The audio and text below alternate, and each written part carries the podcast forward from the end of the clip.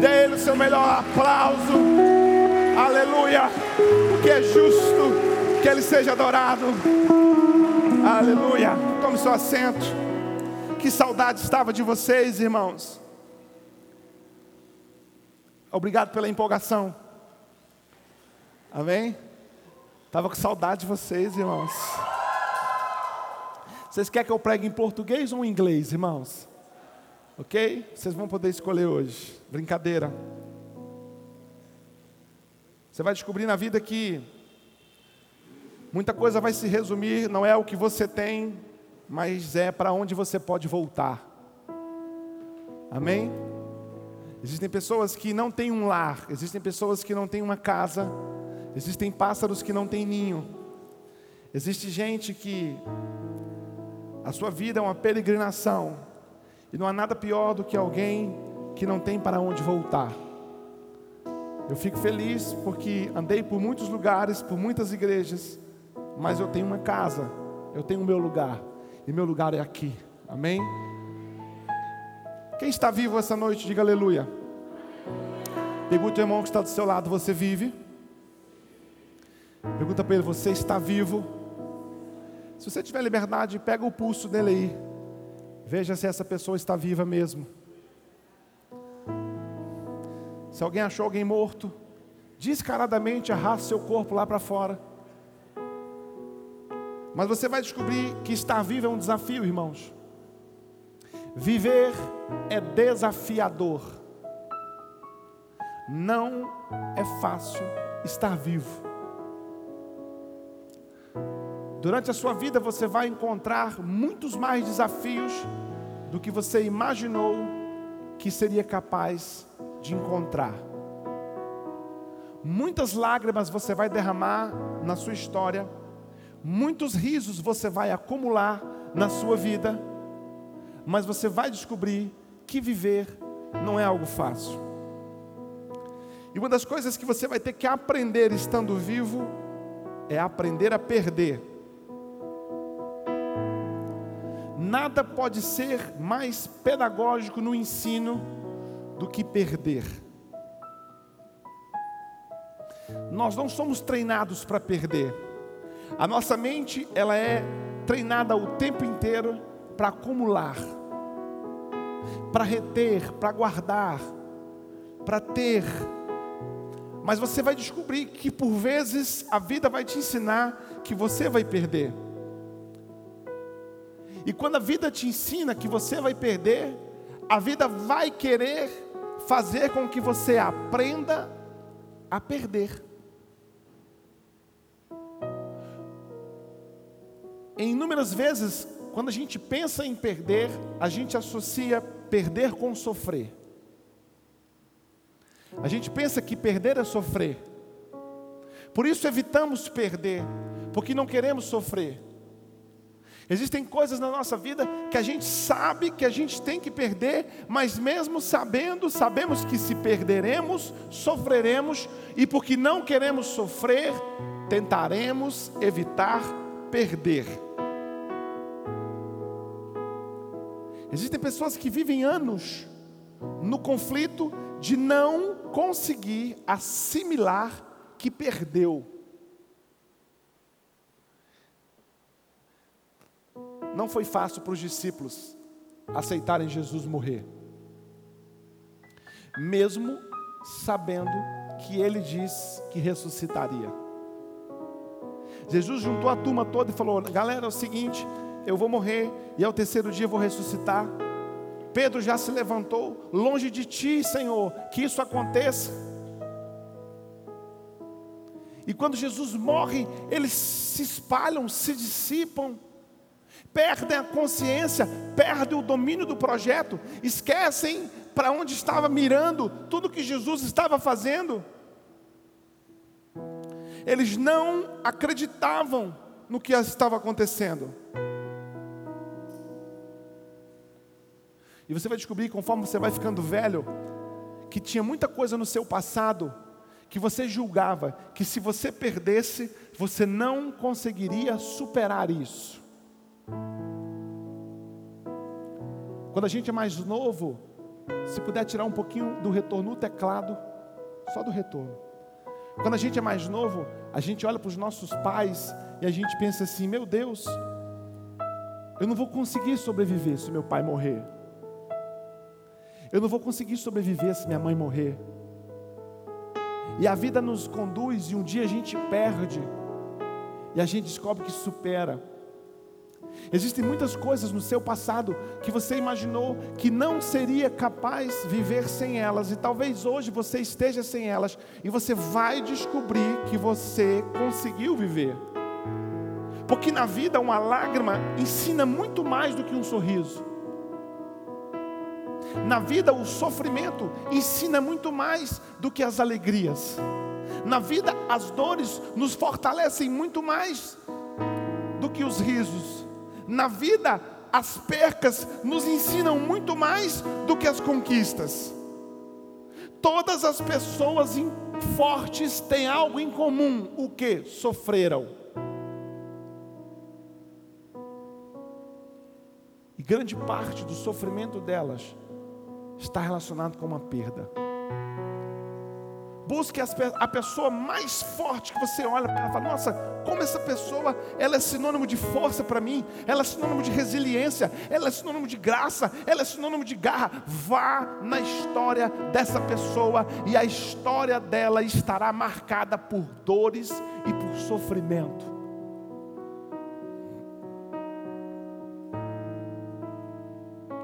Temos pessoas que por vezes são extremas a não aceitarem perder o que não podem. A pessoa extrema, ela não aceita perder.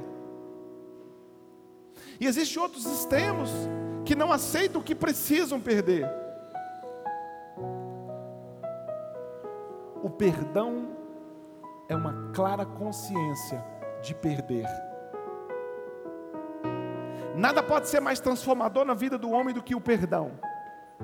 E o perdão é a consciência de perder.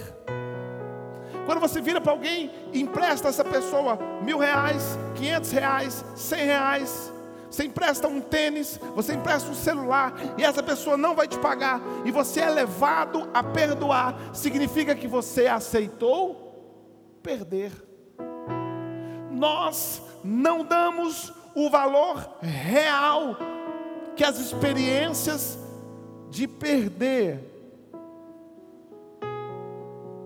podem gerar em nós. Criamos um ambiente em que tudo aquilo que a gente perde é só sofrimento e dor. Perdi um namorado, vou morrer. Vou me desesperar, eu vou morrer. Eu perdi um namorado, eu vou morrer. Calma. Lá na frente você vai entender quando você casar que perder foi bom. Quem está comigo, diga amém. Mas existem coisas essenciais que não devem ser perdidas.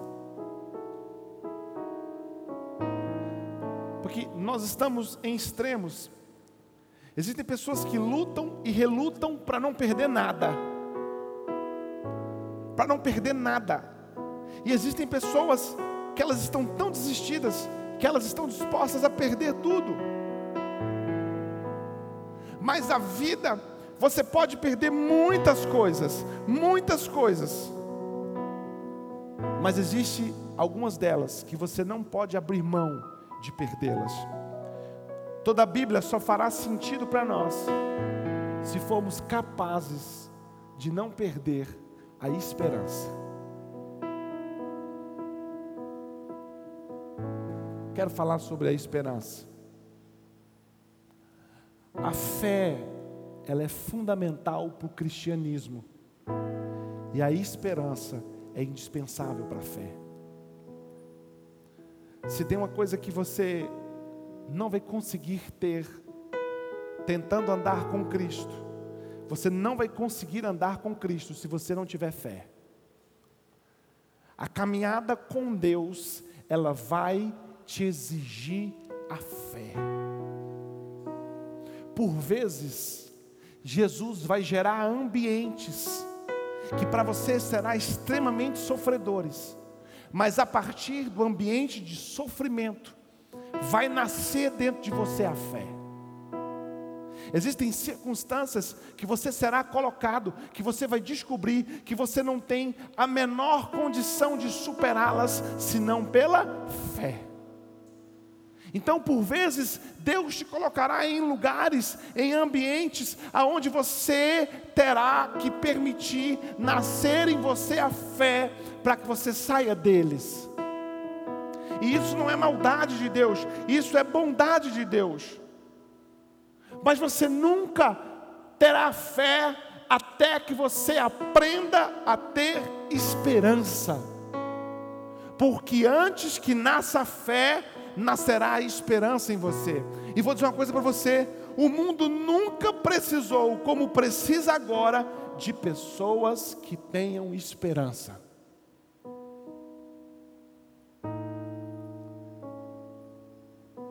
Esperança é estar disposto a mesmo a despeito da dor crer. Mas somos um mundo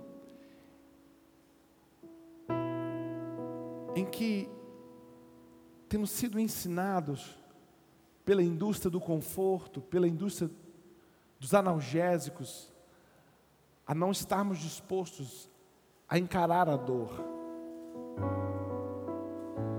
Somos uma geração que não pode ter dor. Somos pessoas que não conseguem se manter de pé se houver dor. Por isso é que a indústria dos analgésicos graçam. Quantas vezes eu lembro minha avó dizendo que estava com dor, estava com dor, estava com dor, estava com dor, estava com dor, passava cinco dias com dor, seis dias com dor, seis, sete dias com dor. E ela era resiliente à dor. Hoje a gente sente uma dor de cabeça, é um de pirona. Não foi para o culto porque, ah, pastor, andei de salto ontem e fiquei com uma dor. E eu não consigo viver com dor. A indústria do conforto gerou em nós uma preguiça miserável. O ambiente, quanto mais confortável for, melhor é para mim. Então eu não consigo conviver com desconforto. Eu estou numa igreja que ela não tem ar condicionado. Ainda, amém, irmãos? Teremos aqui, eu quero que vocês venham de casaco para a igreja. Aí eu vou para um outro lugar, que o ambiente não é o que eu gosto, a palavra não é a que eu gosto, as pessoas que eu gosto não estão lá, mas eu me sinto mais confortável. Nós não fomos ensinados a resistirmos diante do desconforto, diante da dor.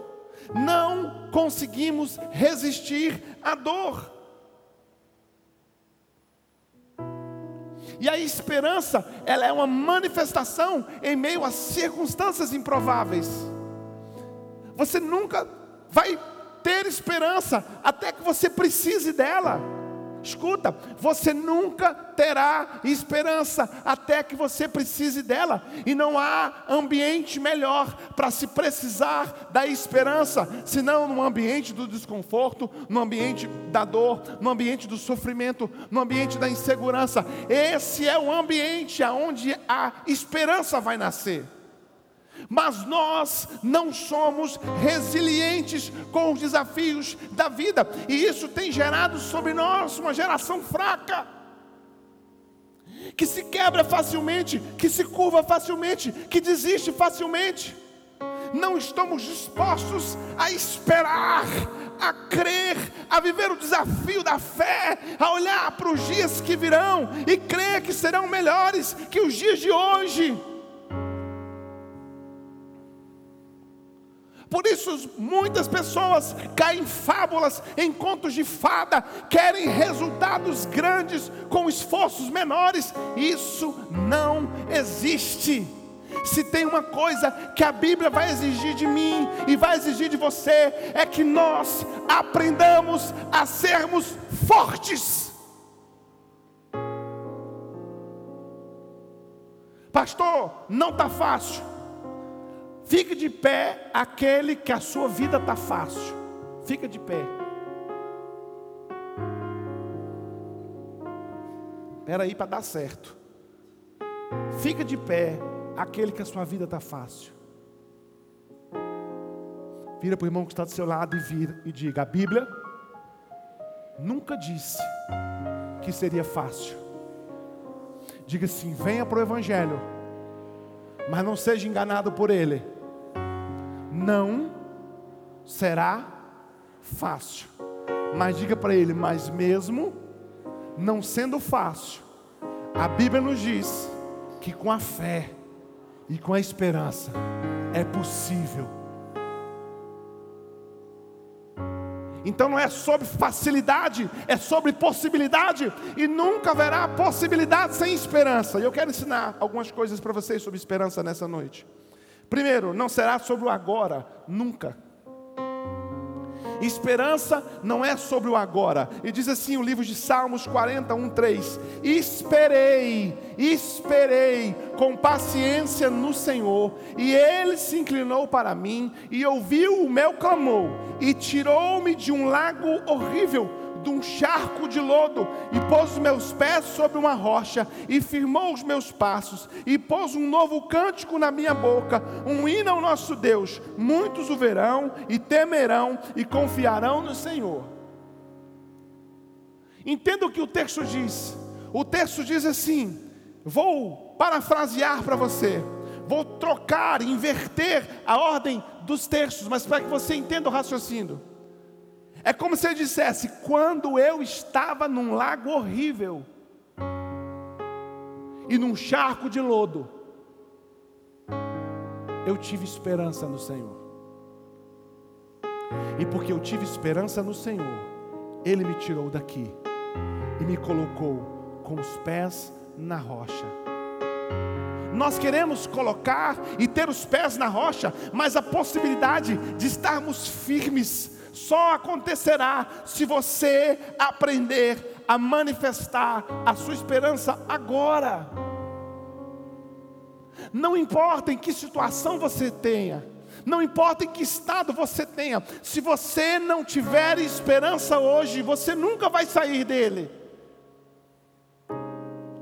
É preciso que nós ponhamos os nossos olhos no Senhor, em tudo o que Ele é, em tudo o que Ele disse, em todas as promessas que Ele fez, em todo o sangue de Cristo que foi derramado, e mesmo a despeito de estarmos em um lago, estarmos em um lago horrível, estarmos num charco de lodo, cremos e esperamos no Senhor, porque logo, logo os nossos pés estarão sobre a rocha e nossa realidade mudará, a sua realidade nunca será outra, até que você tenha esperança. Deus, eu vim aqui só para te dizer que minha esperança está somente em ti. Eu não tenho nada além nada além de ti, mas nada além das promessas, nada além. Das suas promessas. Eu não tenho nada,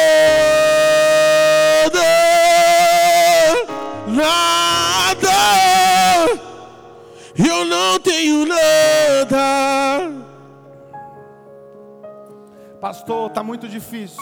Tenha esperança. Pastor, parece impossível. Tenha esperança. Pastor, o que me cerca é um lado de logo. Pastor, eu estou confuso. Parece que eu estou num mar sem fim. Tenha esperança. Segunda coisa que eu quero te ensinar sobre esperança: olhe para si mesmo. Nós somos fracos de memória, irmãos nós esquecemos a bondade com facilidade, porque há um quê de ingratidão em nós. Se você pudesse ser sincero, se você nunca foi sincero com você, Seja hoje sincero consigo mesmo. E olhe para a sua história. E me diga se a sua história não te dá esperança.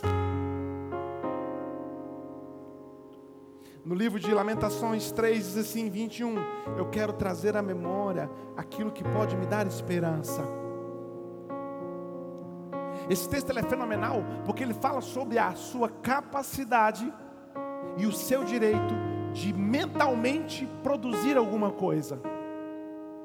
A sua mente é você que governa, os seus pensamentos é você que governa, aquilo que processa aqui dentro é você que governa, aquilo que você traz para te guiar, para te bussular, para te manter, é você que governa, e o que você resolve trazer à memória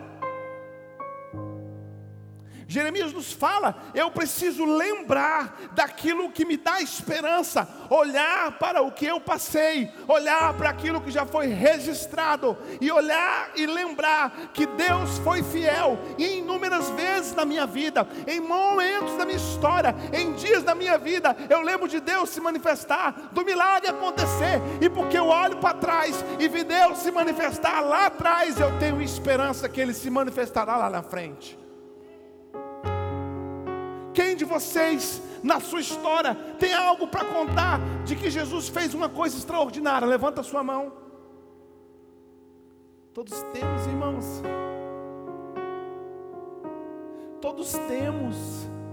Todos já passamos por dores em que Ele nos guardou, todos já passamos por sofrimentos que Ele nos curou, todos já passamos por necessidades que Ele nos supriu, todos já passamos por enfermidades que Ele nos salvou. Todos temos um extrato na nossa existência de coisas boas que o Senhor fez. Então, olha para a sua história, enxerga Deus naquilo que foi feito você nunca enxergará o que Ele pode fazer sob uma ótica de esperança, até que você tenha conseguido enxergar o que Ele já fez sob uma ótica de gratidão.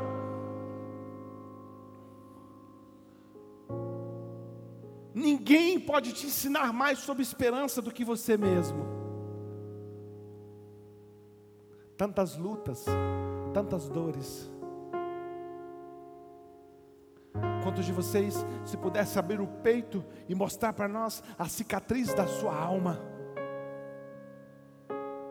Muitos de vocês existem cicatrizes imensas de dores que passaram, de lutas que passaram, de sacrifícios que viveram, de perdas que tiveram, de acidentes que passaram, e Jesus guardou, e mesa de cirurgia que você passou, e você está aqui, e Covid que você pegou, mas você não morreu como não olhar para trás e trazer à memória aquilo que te dá esperança para frente? O mundo vai te convencer e vai tentar te convencer, se você se permitir, de que estamos em um caos, de que tudo está fora do lugar. Nunca esteve, irmãos. Ele foi fiel ontem, Ele é fiel hoje e Ele é fiel eternamente. E aquele que nos governa, aquele que nos mantém, não muda. O seu caráter é imutável. Ele não é filho do homem para que minta, e não é também filho do homem para que se arrependa. O caráter de Deus é bom, o caráter de Deus é sob bondade, sob fidelidade, sob aliança, e nós estamos firmados nele, e há esperança para nós poder uh! pertencer ao Deus de amor.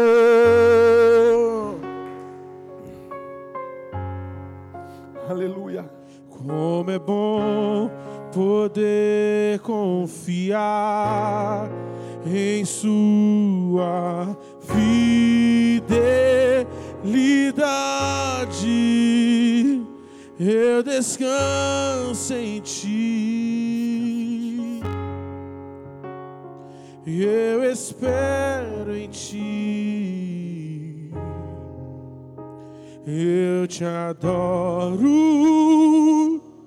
Deus de amor. Eu estava nos Estados Unidos agora. Na semana que eu viajei, a Duda precisava fazer a inscrição dela no Pan-Americano. 950 reais. E aí, Duda, quanto você tem? Nada. para ela, fica tranquila. E as pessoas não me entendem quando eu falo assim, fica tranquilo. As pessoas, esse cara é doido. Pastor, irmãos, tem alguns privilégios.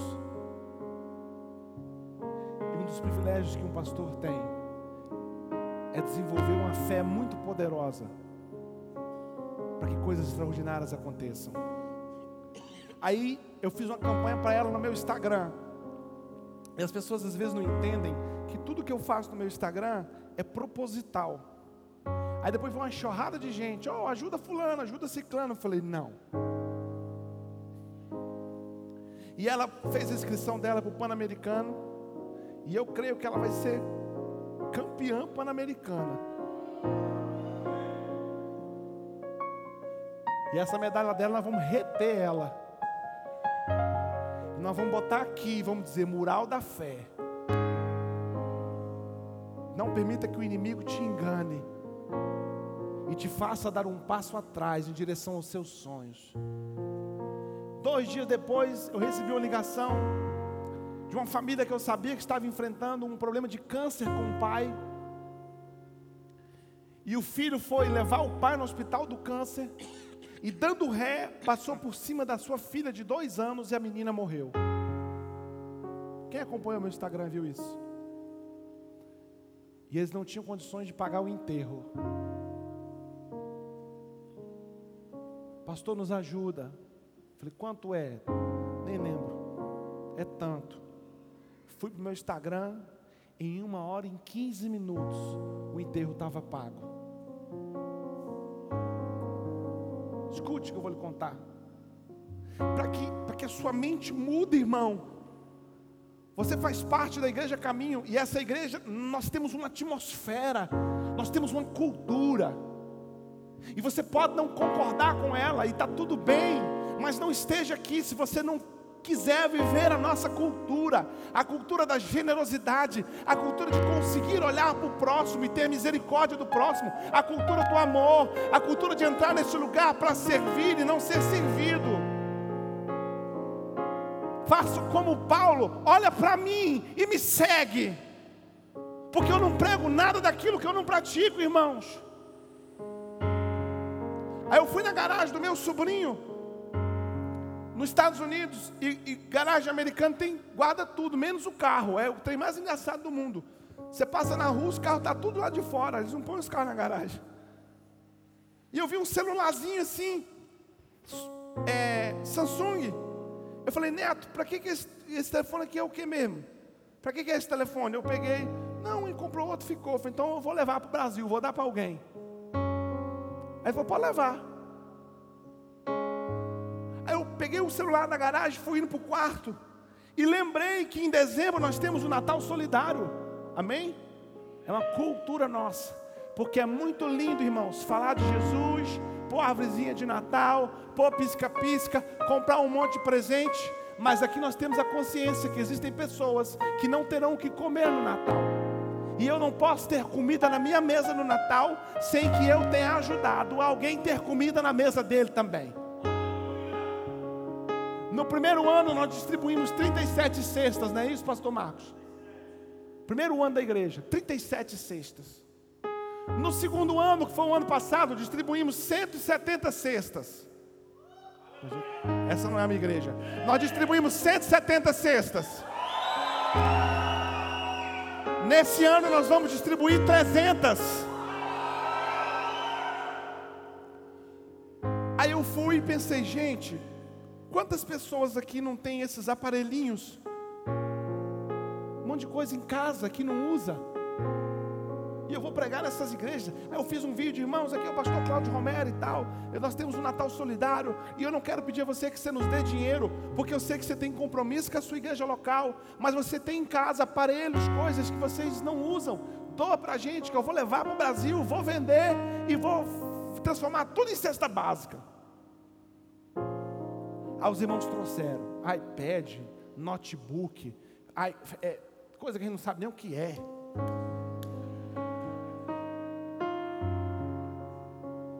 Fiz duas malinhas de mão, 17 anos fazendo viagem internacional, nunca fui parado na alfândega. Nunca fui parado na alfândega. Então meu nível de confiança era high. Atirador de elite, nunca errei um tiro, irmão.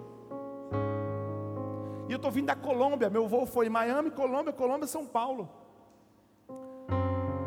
A filona, todo mundo passando de boa. Eu, eu sou o top. O cara da alfândega entra. Eu falei, não. O Satanás mesmo, não tem lógica. O Bill que estava comigo abriu um olhão desse tamanho. Eu falei, melhor essa cara, porque eles vão achar que nós estamos carregando droga da Colômbia para cá. O cara põe a máquina no raio-x. O Bill, eu falei, moço, fala como está mandando. Deixa comigo, joga em mim, joga em mim. Aí passou, Aí o cara, eu preciso abrir as malas de, de eu fiquei à vontade. Quando ele abriu, irmão, já caiu três celulares. Plá. Ele olhou para mim, eu olhei para ele. E esse estande eletrônico? Falei, é meu. O que, que, você vai fazer com isso? Vou vender. Ele olhou para mim de novo, falou, não é possível. Aí começou a mexer. É usado? Não, mas tem novo também. Só pode explicar isso? Falei, posso. Eu sou pastor. E ele é pastor também. Nós temos um projeto no final do ano chamado Natal Solidário. Eu estava pregando nos Estados Unidos.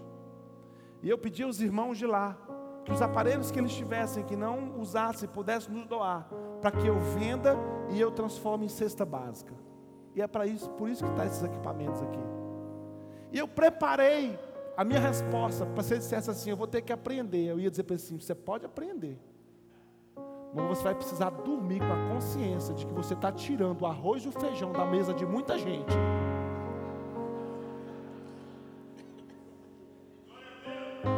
Aí, irmãos, ele fechou a bolsa, bateu no meu ombro e falei, falou, vai em paz.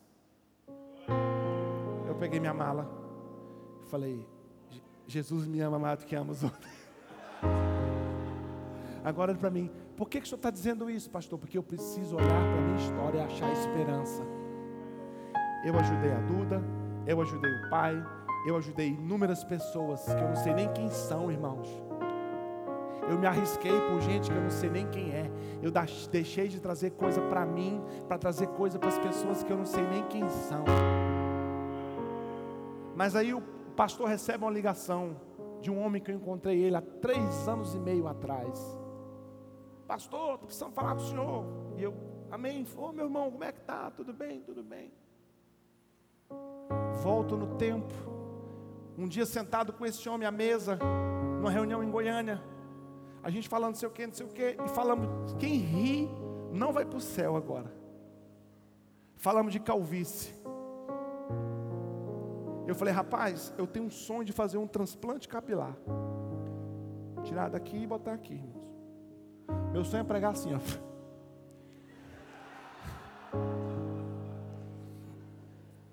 Ele é mesmo. É. Ele falou assim, rapaz, minha esposa trabalha para um médico que faz isso. Na clínica tal, no Rio Grande do Sul. Eu falei, pois é a clínica que eu queria fazer. Ele falou, é mesmo? Eu falei, é. Eu falei, quanto que é um transplante desse lá? 16 mil. Falou, cabelinho caro, menino. Aí ele me ligou e falou assim: Pastor, o senhor já realizou seu sonho? Falei: Qual deles?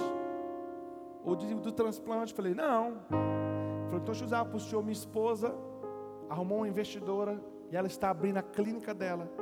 E ela está dando para o senhor o seu transplante capilar.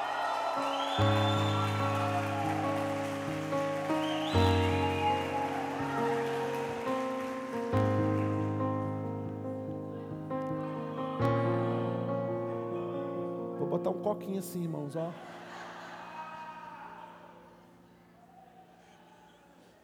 Vou orar pelos irmãos passando meu cabelo neles.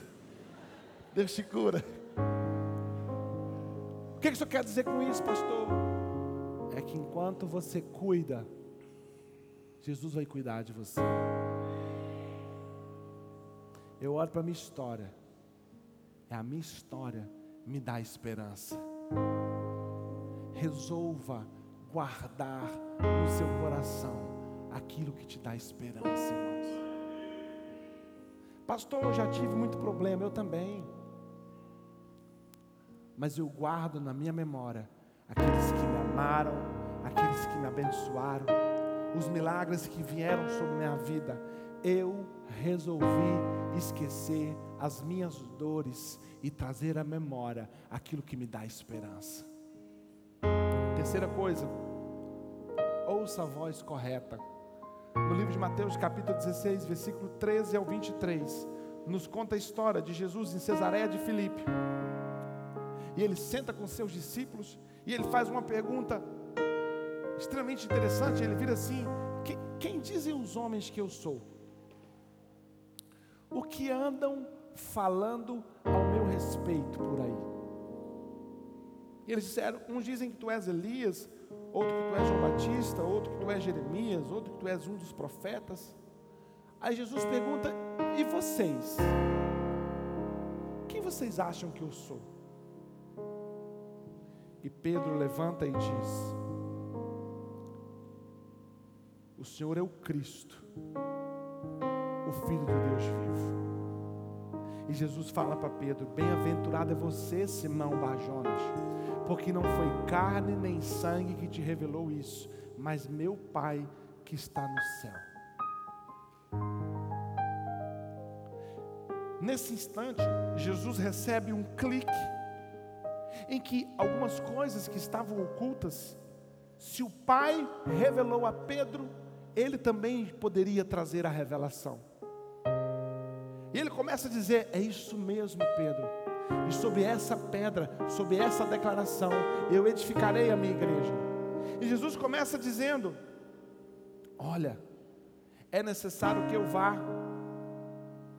que eu seja preso em Jerusalém, que eu sofra muitas coisas nas mãos dos anciões, dos principais dos sacerdotes e dos escribas, e que eu seja morto, e que ao terceiro dia eu ressuscite. Ele traz o plano completo da salvação, ele disserta, ele abre a caixa do secreto, ele revela aos discípulos, porque Deus já havia revelado a Pedro, e Deus deu um sinal a Jesus, agora sim você pode contar para eles, porque eu já contei a Pedro, e ele traz, ele abre a caixa inteira. E o Pedro diz assim: Pedro chama ele à parte, diz assim: que isso não aconteça, que Deus não te permita. Isso de modo algum te acontecerá. E Jesus vira para Pedro e faz: Sai da minha frente, Satanás. Deixa eu dizer uma coisa para você sobre esperança. Ouça a voz correta. E é tudo muito rápido. Pedro ouve a voz de Deus e manifesta a sua vontade. Minutos depois, Pedro ouve a voz do diabo e manifesta a sua vontade. Agora, olha o que Jesus nos ensina. Jesus ouve a voz de Pedro, replicando a vontade de Deus e recebe. Mas Jesus ouve a mesma voz de Pedro, replicando a vontade de Satanás e o repreende. Então aprenda uma coisa: não será somente pela voz que se ouve, mas sobre o que ela manifesta. Existem muitas vozes que estão sendo ditas para nós que não manifesta esperança e a gente abraça isso. Sabe quantas pessoas me disseram nos Estados Unidos: você não vai entrar com nenhum celular desse, vai ficar tudo na alfândega.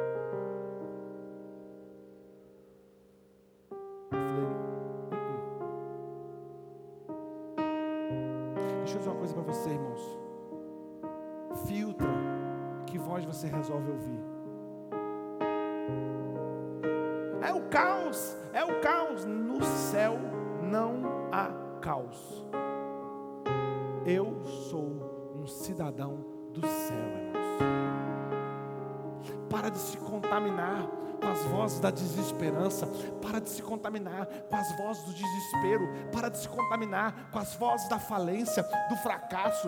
Não é essa voz, essa voz não manifesta aquilo que eu creio. Eu não darei, eu não darei amparo para essa voz, eu não darei vazão para essa voz, porque a voz que vai me guiar é a voz da esperança, é a voz de que dias melhores virão, é a voz de que o Senhor é o meu pastor e nada me faltará, é a voz que diz que mil cairão ao meu lado, dez mil cairão à minha direita, e eu ficarei de pé. É a voz que diz que aquele que me guarda não dorme. É a voz que diz que Deus dá aos seus filhos enquanto dormem. Eu tenho um Deus, eu tenho um Pai, eu tenho um Senhor, e Ele continua sendo o Rei, Ele continua sendo aquele que está sentado no trono, Ele tem um cetro de justiça, e é a voz do meu Deus que me governa. Não permita que a voz da desesperança te alcance. Porque Deus continua podendo fazer tudo em todo tempo.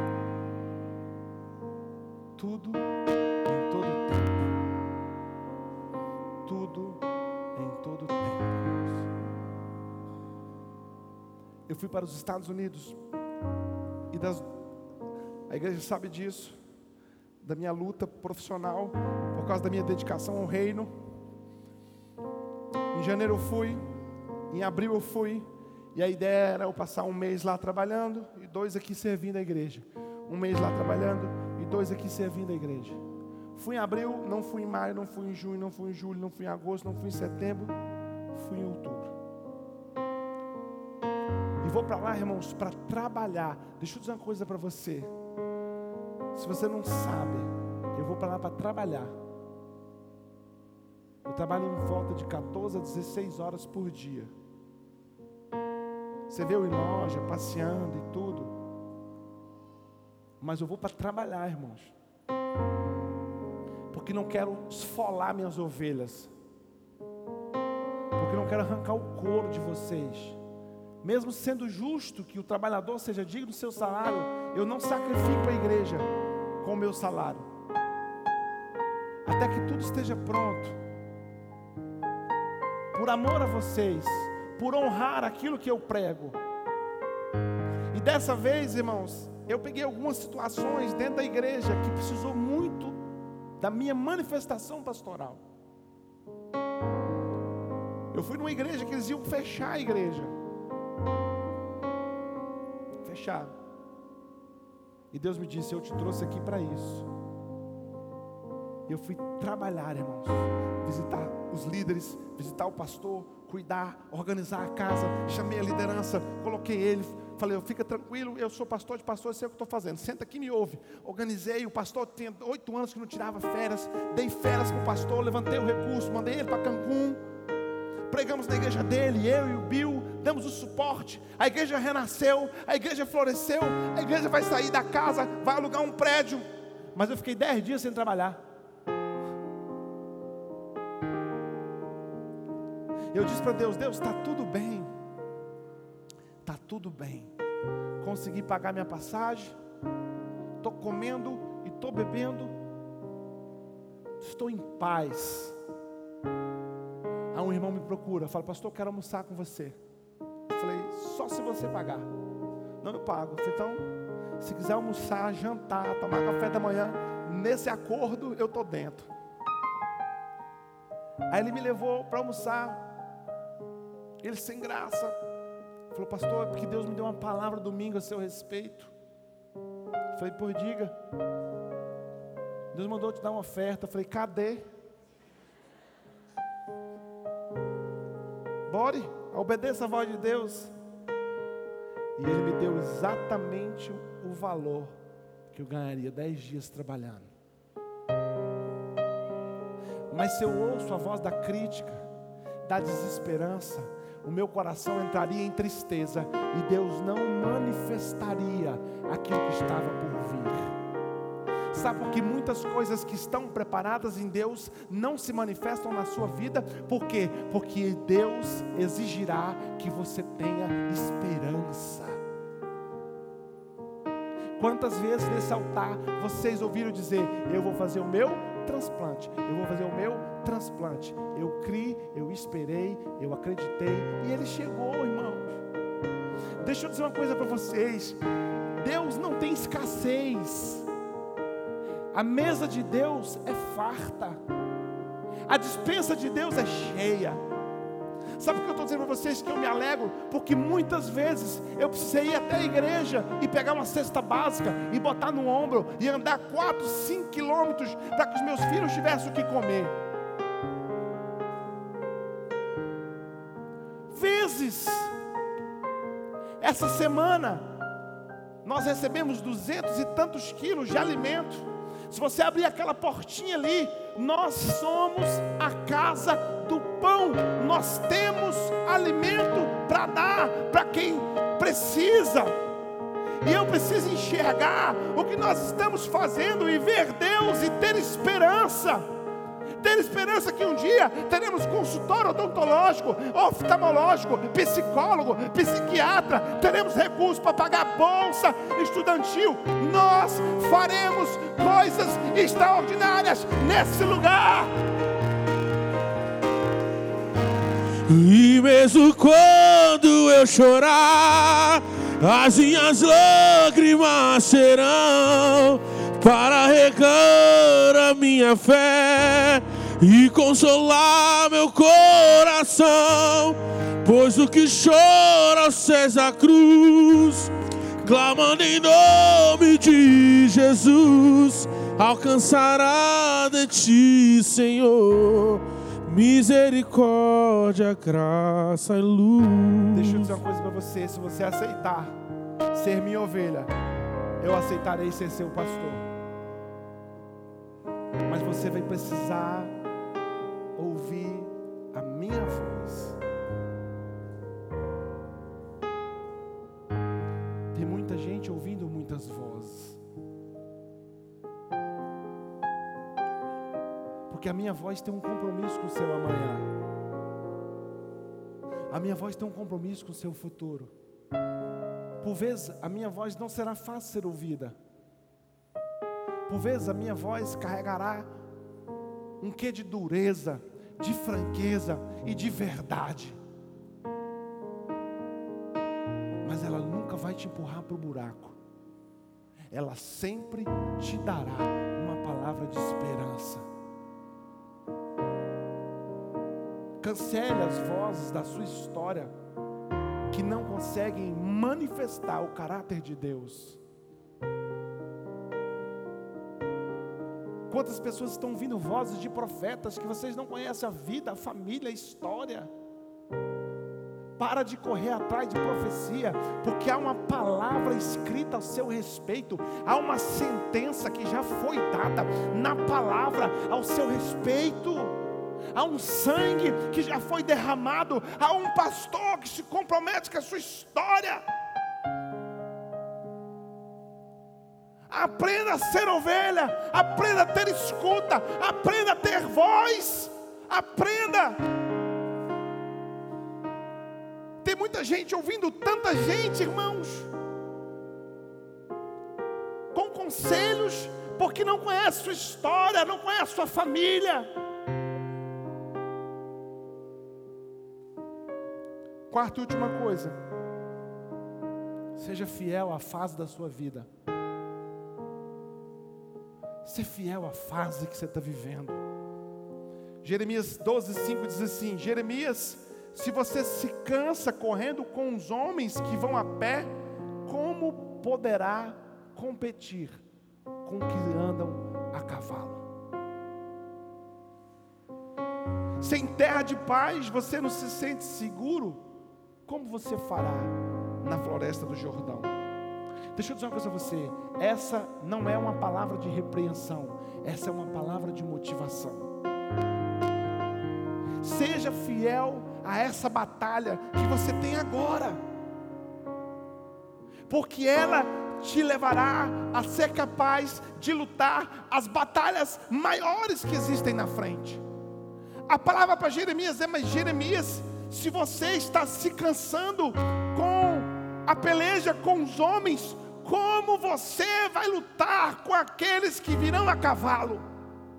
Porque Deus te dará níveis de luta, Deus te dará níveis de batalha, Deus te dará níveis de conquista, Deus te dará níveis de avanço, mas você nunca mudará as suas fases de avanço até que você seja fiel agora. Então a palavra que eu tenho para você é: não se canse, não se fadigue, não se convença que acabou, não se convença que você não tem forças, não se convença que não vai dar certo, não se convença que a tempestade é um sinal da ausência de Deus. Pastor, não dou conta, dá, você dá. Se você está nessa situação, é porque Deus sabe que você dá, ou você sabe mais do que Deus. Você estava onde? Quando Ele colocou as estrelas no céu. Aonde você estava quando Ele separou as águas doces das águas salgadas? Aonde você estava quando Ele mediu com a palma da sua mão o limite dos mares? E você vem me dizer que aquilo que está acontecendo, você não dá conta? Você dá. Ele diz a Jeremias: não se canse lutando com os homens. Por quê? Porque você será preparado para lutar contra os cavalos, para correr contra os cavalos. Precisamos ser fiéis às fases da nossa vida, às lutas que estamos passando, nos mantermos de pé, nos mantermos em esperança nos mantemos posicionados, nos mantemos crendo, nos mantemos profetizando a palavra, nos mantemos declarando a vitória, nos mantemos confiando que o Senhor nos guarda e nos protege, nos manter confiando que as misericórdias do Senhor se renovam a cada manhã. Não importa o que aconteça agora, Ele é fiel e eu estou fundamentado nele, minha força está nele, Ele é a minha rocha, Ele é a minha segurança. Se Deus é por nós. Tenha esperança. Tempestade não é sinal da ausência de Deus, dificuldade não é sinal da ausência de Deus, irmãos. Não seja enganado que a fornalha é seu fim não acredite que a cova dos leões é sinal de morte. Não aceite que a cruz era uma sentença de perdição. Eles foram para a fornalha, mas saíram vivos de lá. Ele foi lançado na cova dos leões, e o Senhor fechou a boca de cada uma deles.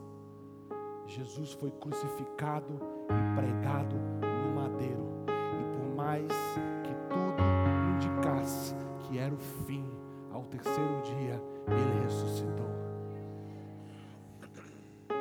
E ele vive e reina para todo sempre. Salmo 146, 10. O Senhor reina para todo sempre. O Senhor Deus, ó Sião, reina de geração em geração.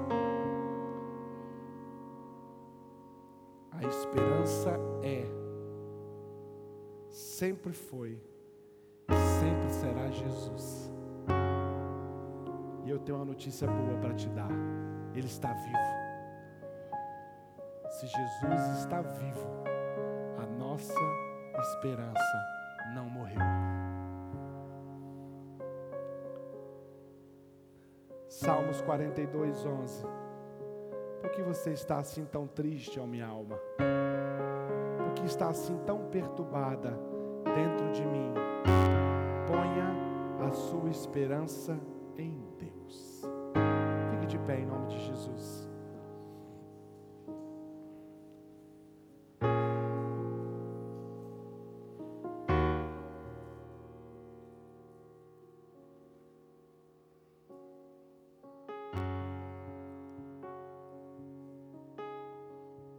Pode perder dinheiro, um homem pode perder bens, um homem pode até perder a saúde, talvez. Um homem pode perder entes queridos, um homem pode perder amigos, um homem pode sepultar um filho, um homem pode sepultar uma esposa, uma esposa pode sepultar um marido. Existem coisas que nós teremos que aprender a perder e a conviver com essa perca. Mas deixa eu dizer uma coisa para você que está aqui nessa noite: se você perdeu a esperança, você perdeu tudo.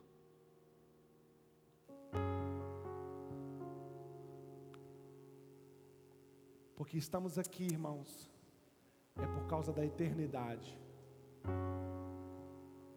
Meu papel aqui não é fazer você mais rico, nem te fazer mais próspero.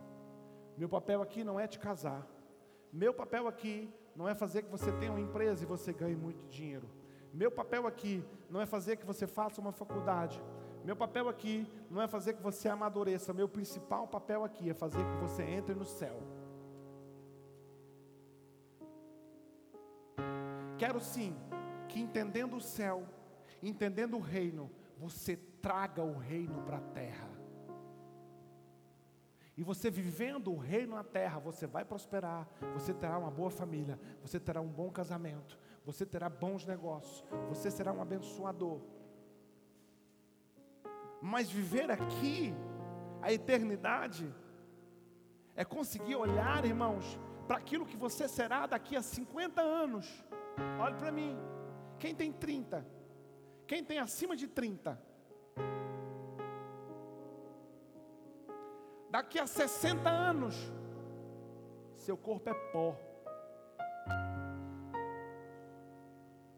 Vai passar, irmãos. Então, aquilo que nós pregamos aqui é sobre a eternidade. É sobre de fato o tempo da eternidade. E é preciso olhar para o amanhã com a esperança de que há um lugar preparado para nós, e lá não haverá dor, e lá não haverá choro, e lá não haverá escuridão, e lá será tempo de paz, de glória em glória, de vida em vida, e lá, irmãos, não há maldade, lá é o nosso lugar, mas não é possível chegar lá se não tiver esperança hoje.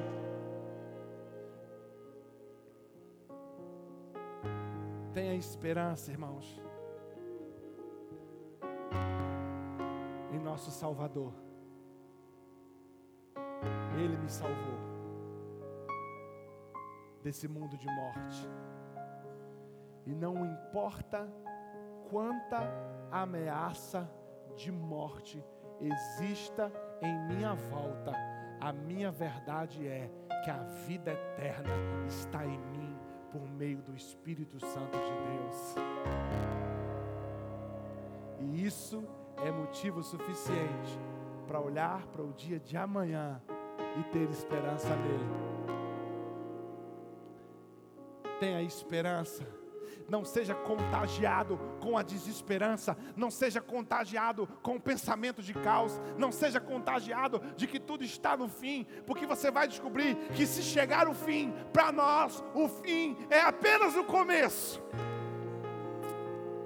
tenha esperança, porque há uma promessa sobre a sua vida, há uma promessa sobre seus filhos, há uma promessa sobre seu casamento, há uma promessa sobre as suas finanças. Pastor, meus filhos estão distantes do altar. Não se preocupe, porque não é sobre você, é sobre o caráter de Deus. E Ele diz que se você servir ao Senhor, será salvo tu e a tua casa. Então, deixa eu dizer uma coisa para você: se por acaso a sua família e os teus filhos estão distantes do Senhor, eu vou te dar um segredo: sirva ao Senhor.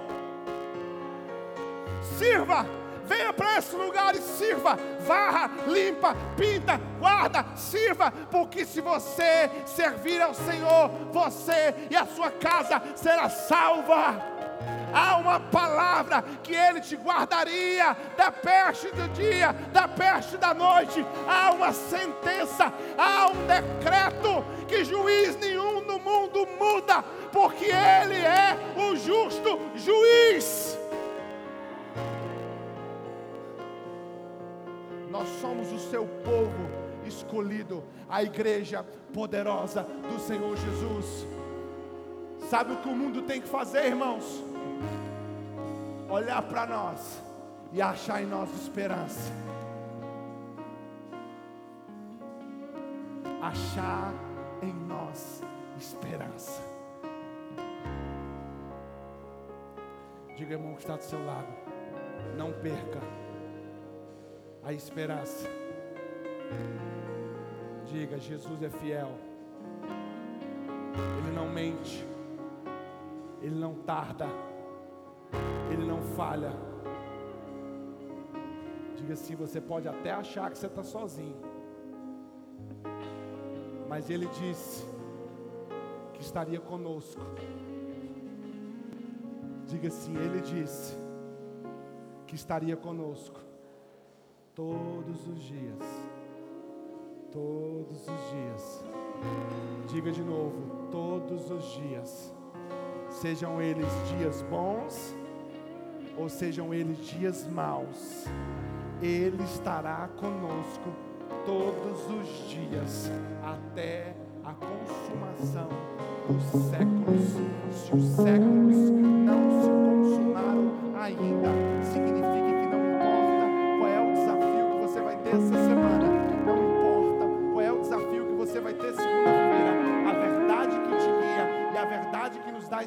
esperança é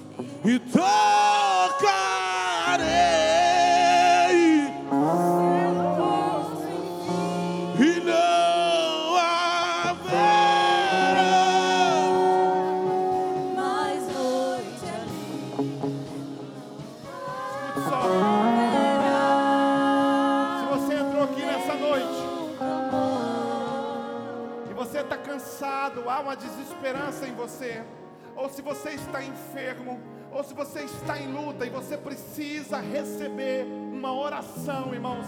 Irmãos, nós cremos no poder da oração.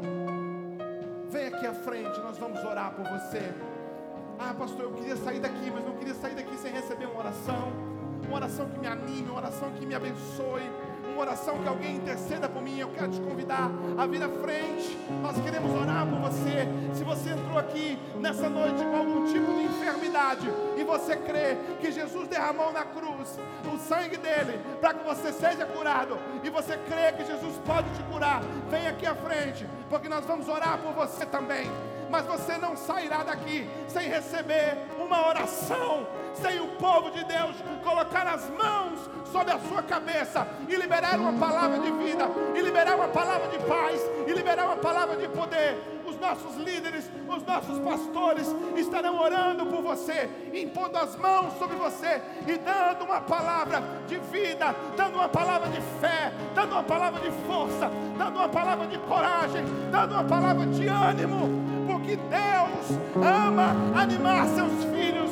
Oh Espírito Santo de mover poderoso nesse lugar e que o Senhor manifeste a sua glória. Manifesta a sua glória, Jesus. Manifesta, Jesus, a sua glória. Manifesta, Jesus, a sua glória. O seu nome, o nome poderoso, o nome que está acima de todo nome. Agora, manifesta, manifesta, manifesta, Espírito de Deus, manifesta glória e poder, manifesta glória e poder, manifesta glória e poder, e manifesta glória morte, e choro, tristeza e dor,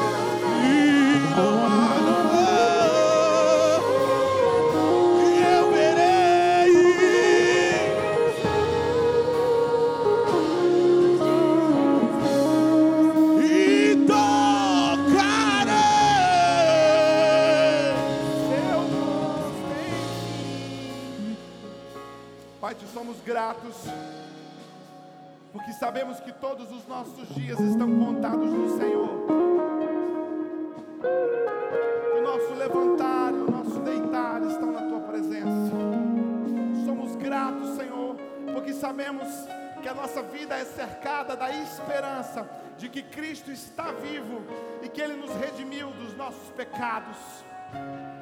Temos esperança, Senhor, que nós somos guardados pela forte e poderosa mão de Deus. Sabemos, ó Senhor, que a nossa vida, que a nossa história está em Ti e o Senhor tem planos bons ao nosso respeito. A Tua palavra diz: Eu é que sei que pensamentos tenho sobre vós, pensamentos de paz. Nós vivemos e viveremos os pensamentos de Deus sobre nós, porque esses são os bons pensamentos. Essa igreja está firmada em Cristo, no seu nome e no seu poder, e a Ele seja toda honra, a Ele seja toda glória, e a Ele seja todo louvor. Você pode aplaudir o nome do Senhor. Quero te convidar a você trazer ao Senhor o seu dízimo e a sua oferta, mesmo de pé, não sente não. Vamos adorar ao Senhor temos amado pessoas, temos servido pessoas. Existe muita coisa, irmão, que a gente faz com esse recurso que a gente não expõe para vocês, porque expõe pessoas. Mas nós temos cuidado de pessoas, de irmãos, cuidado da saúde de irmãos. Temos investido na nossa estrutura, mas temos investido em gente, em missões e tudo aquilo que a gente pede em nome de Jesus, aqui a gente gasta em nome de Jesus. Eu quero te convidar a manifestar o seu amor e a sua fidelidade ao Senhor com alegria, porque Deus não ama quem dá, mas ama quem dá com alegria. Se você precisa usar o seu cartão, desse lado tem a maquininha de cartão. Se você precisa usar o Pix, está aqui o Pix. E que Deus te abençoe, e que a palavra dele seja verdade porque todo aquele que planta, colhe. Deus, nós liberamos uma unção de generosidade nessa casa, de reconhecimento, de graça, de favor e de fidelidade, e que o Senhor possa nos prosperar e dar aos teus filhos todo o recurso que essa igreja precisa, e que eles sejam movidos pelo teu Espírito a devolver ao Senhor aquilo que lhe pertence. Que a bênção do Senhor seja sobre nós e sobre os nossos recursos, em nome de Jesus. Com alegria.